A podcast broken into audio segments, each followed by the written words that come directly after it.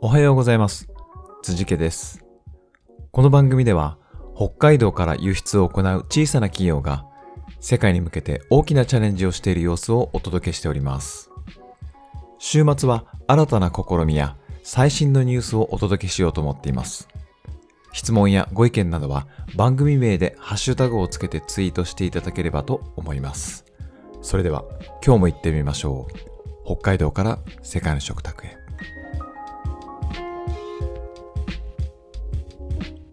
はい。えー今日はですね、えー岸田内閣総理大臣の、えー所信表明演説が行われたということを、えーニュースを取り上げたいと思います。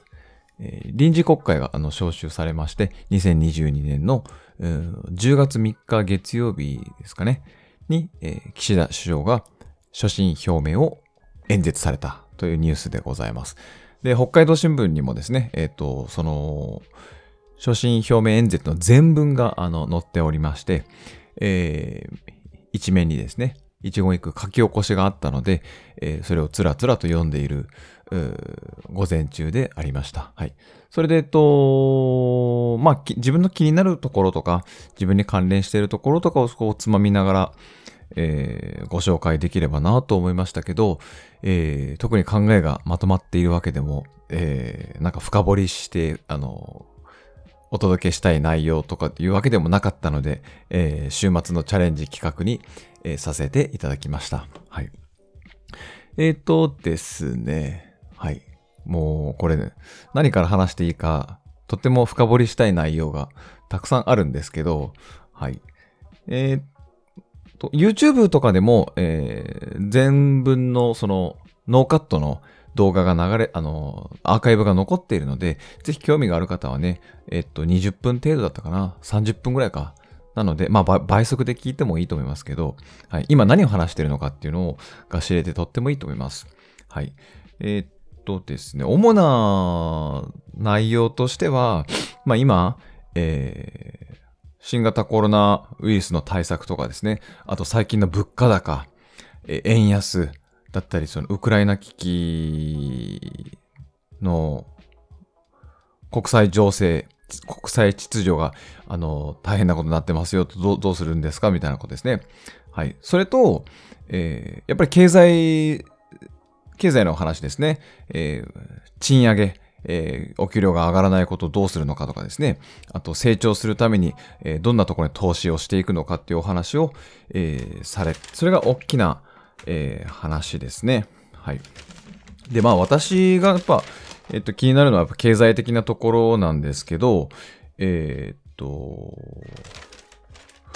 今回よく皆さんに取り上げられているのがやっぱ構造的な賃上げっていう項目がに注目が集まってニュースでもね、結構そこにこうフォーカスを当てて、えーる記事が結構あったりしましたね。えーまあ、最近よく言われているリスキリング、リスキリング、えー学び直しってやつですよね。そこに対して、えー人への投資策を5年間で1兆円のパッケージにしますよっていう発表がありました。で、これ割と、えーなんか具体的な数字だし、えー首相がここに、えー投資するよ、5年間で1兆円予算をつけるよっていうことを発発表したことは、えーいろんなところでニュースになってるみたいで、で、これについて、まあちょっとリスキリングについてもちょっと改めて後日、えーリスキリングって何なのっていうのをちゃんとお届けしようとは思ってますけど、えーふとですね、えー以前、過去の、過去の首相の所信表明では、なんて言われてたのかなっていうことをちょっと調べてみたんですけど、えー平成28年の第2次第3次かな安倍首相の所信表明にも、実は、えーそこに触れていた項目があって、えーっと、まあ、誰、誰もが学び直しできる社会という項目で、実際に2000、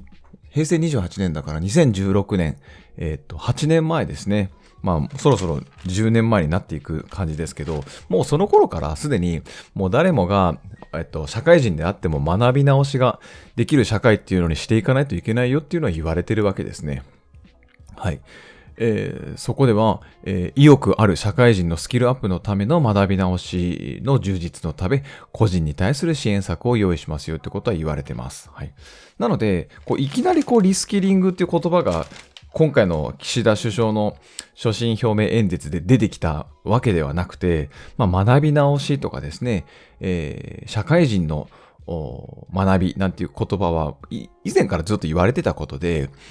えー、そうですね。それを、まあ、バズワードというか、まあ、得意の、得意なやつですよ。はい。バズワードという形になるように、リスキリングという、こう、横文字、横文字大好きですね、ほんと。横文字誰が好きなんでしょうね。まあ、皆さん好きなんでしょうけど、はい。えーえー、そうですね。そのリスキリングという単語にして結構流行ってるなっていうイメージはありますね。はい。えー、まあ中小企業における、中小企業の立場だと、やっぱ同一労働、同一賃金制度なんていうのはもう随分前から言われてることで、えっと、まあこれ結構、あの、今ではね、あんまり、その、取り上げられなくなったというか、もう当たり前のようなことになってきたから、やっぱりまあ、ある程度時間がかかる10年とか15年とか時間かかってきて、なんとなく、えー、普通なことになる。あと、正規と非正規労働っていうのをなくしていこうとかっていうのも10年前ぐらいに言われてましたけど、今はあんまりそういう表現あんましませんよね。あの、正規、非正規雇用の改善みたいな。まあ、それはこう、日々、年月を経て、こう、改善されてきたので、まあ、改めてそういう言葉っていうのは出てこない感じなんでしょうね。はい。えー、っと、あ、時間が全然ない。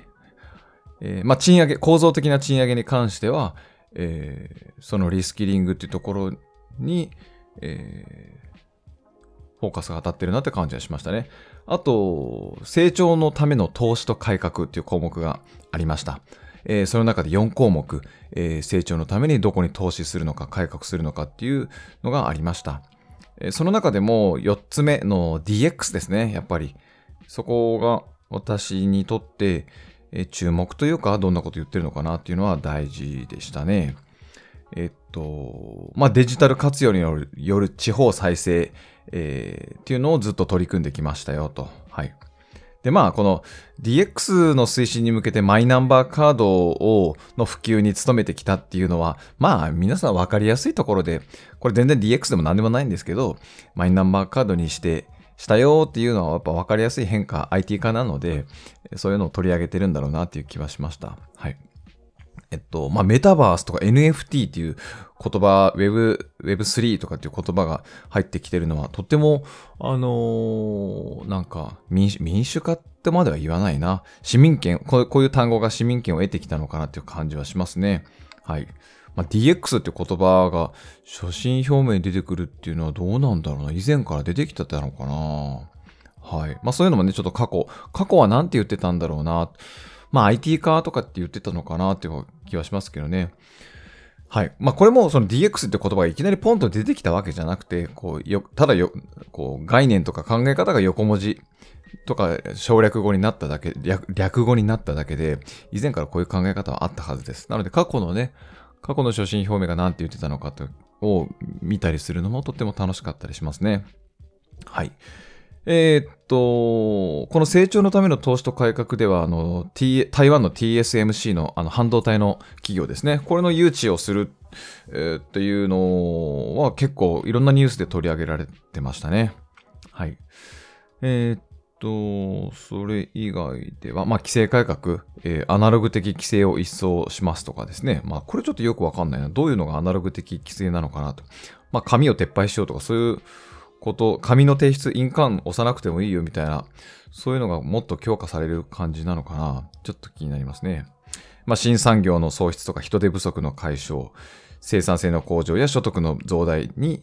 つなげますっていうのはずっと言われてることなので、特に新しいことではないでしょうね。はい。